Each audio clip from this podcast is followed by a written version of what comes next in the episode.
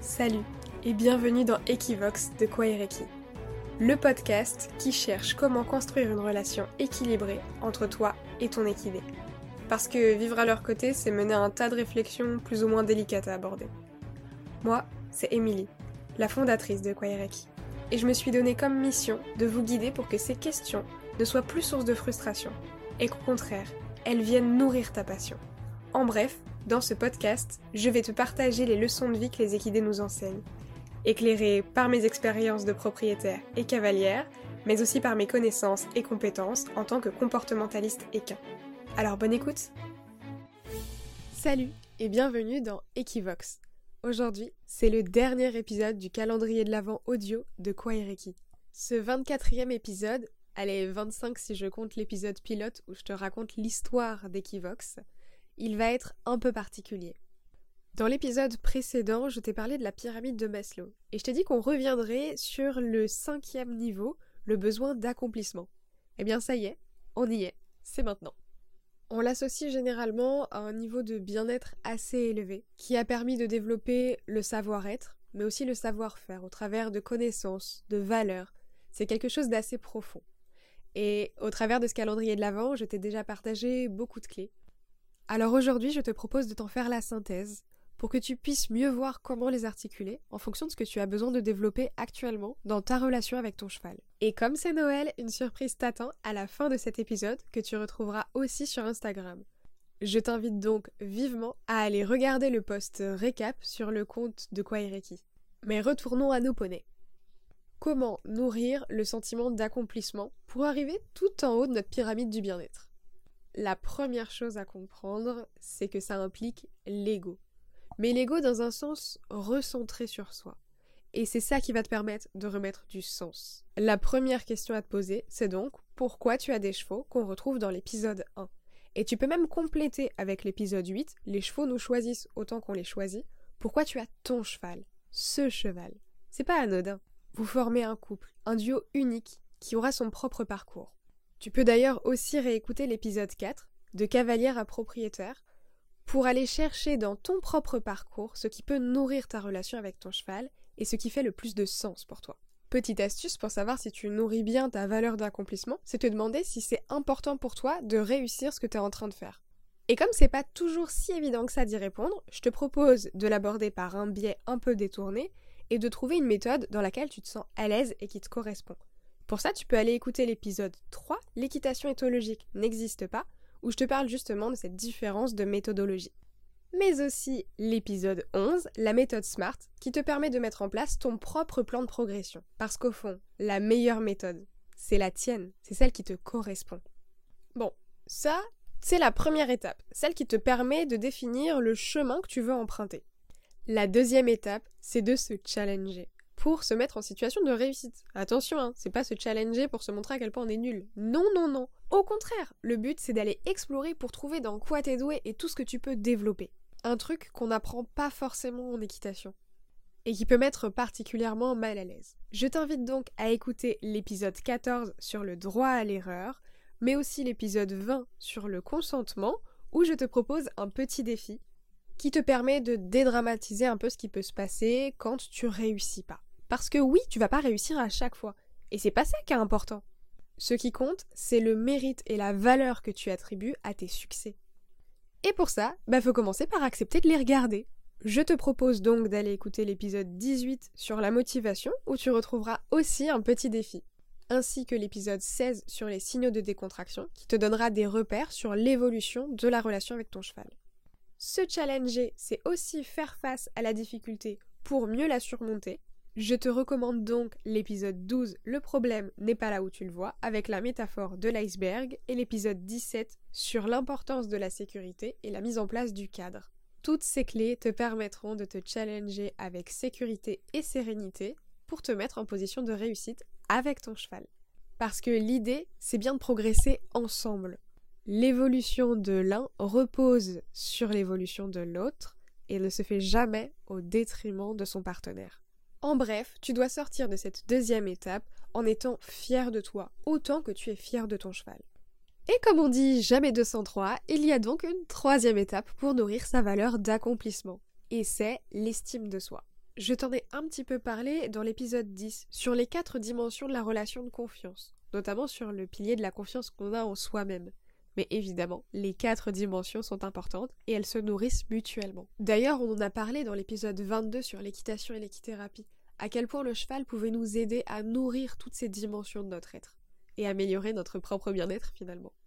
L'estime de soi, c'est la comparaison que tu fais entre le toi que tu perçois actuellement et ton toi idéal.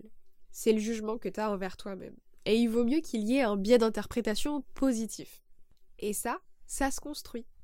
Dans la relation avec ton cheval, tu peux notamment l'aborder avec la gestion des émotions, tel qu'on en a parlé dans l'épisode 9, Je l'aime mais il m'énerve, parce que oui, ça passe par des phases de haut et de bas. Et que parfois ça ressemble à des montagnes russes et d'autres fois à une jolie balade dans les collines. Pour pouvoir profiter de ces moments, je t'ai aussi donné quelques billes dans l'épisode 15 sur les 3 F de la peur afin que tu comprennes un peu mieux les mécanismes qu'il y a derrière et les enjeux. Mais la gestion des émotions à elle seule, ça suffit pas dans la relation avec le cheval. Il y a aussi d'autres dimensions qui comptent, notamment la gestion de l'énergie, telle que je t'en parle dans l'épisode 19. Sauf que pour accéder à toutes ces clés, des fois il faut faire un petit peu le ménage dans ses propres croyances. Et cette réflexion, je te l'ai proposée dans l'épisode 2, Spirit est un mythe, un de mes préférés. Ce travail de réflexion qui te mène à une meilleure compréhension du cheval, c'est une excellente base. Mais il faut aussi développer des savoir-être, notamment pour améliorer sa communication et sa connexion avec son cheval. Et pour ça, je t'invite à réécouter l'épisode 6 sur l'instant présent, et l'épisode 7, Respirer pour exister, auquel j'ai souvent fait référence, mais qui me semble indispensable pour prendre conscience de l'importance du langage corporel. Et pour que ce soit pas trop facile et que tu t'ennuies pas, on a rajouté quelques petits éléments à la fin, notamment sur l'entourage et l'environnement, que tu peux retrouver dans l'épisode précédent, l'épisode 23, et qui fait aussi référence à l'épisode 5, Le cheval, ça coûte cher.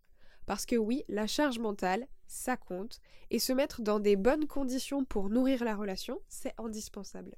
Ce qui va ressortir de cette dernière phase, c'est le sentiment d'être sûr de toi, de pouvoir t'affirmer. Et ça, c'est à la fois une finalité et une nécessité, ce qui est le plus compliqué finalement.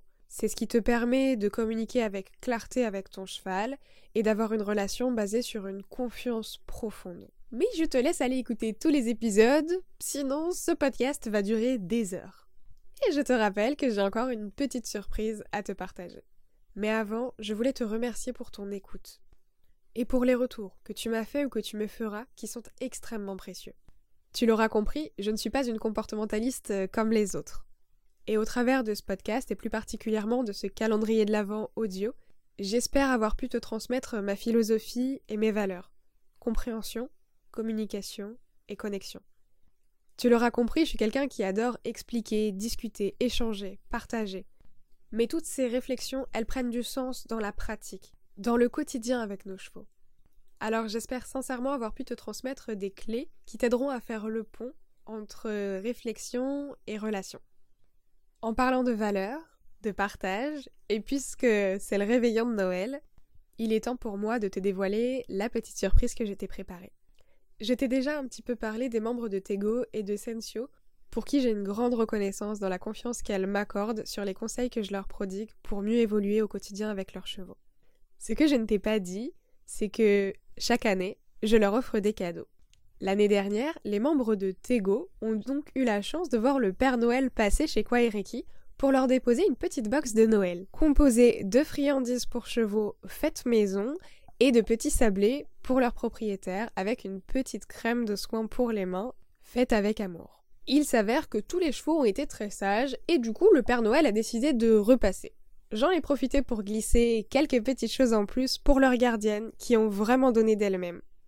Et c'est ainsi que plusieurs clientes de Kwaereki vont recevoir une jolie box entre Noël et le Nouvel An. Ce podcast, Equivox, il me tenait également beaucoup à cœur et je tenais donc à te remercier pour ton écoute.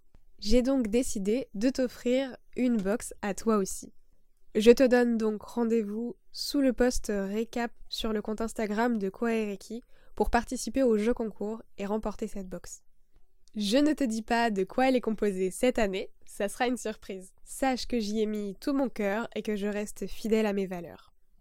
J'espère que ce calendrier de l'Avent audio t'aura plu. Je suis curieuse de savoir quel épisode tu as préféré. Dis-le-moi en commentaire de cet épisode ou fais-moi un petit message sur Instagram. Je serais ravie de pouvoir échanger avec toi sur le sujet et peut-être que ça me donnera de nouvelles idées, qui sait? Il ne me reste plus qu'à te souhaiter une très bonne fin d'année.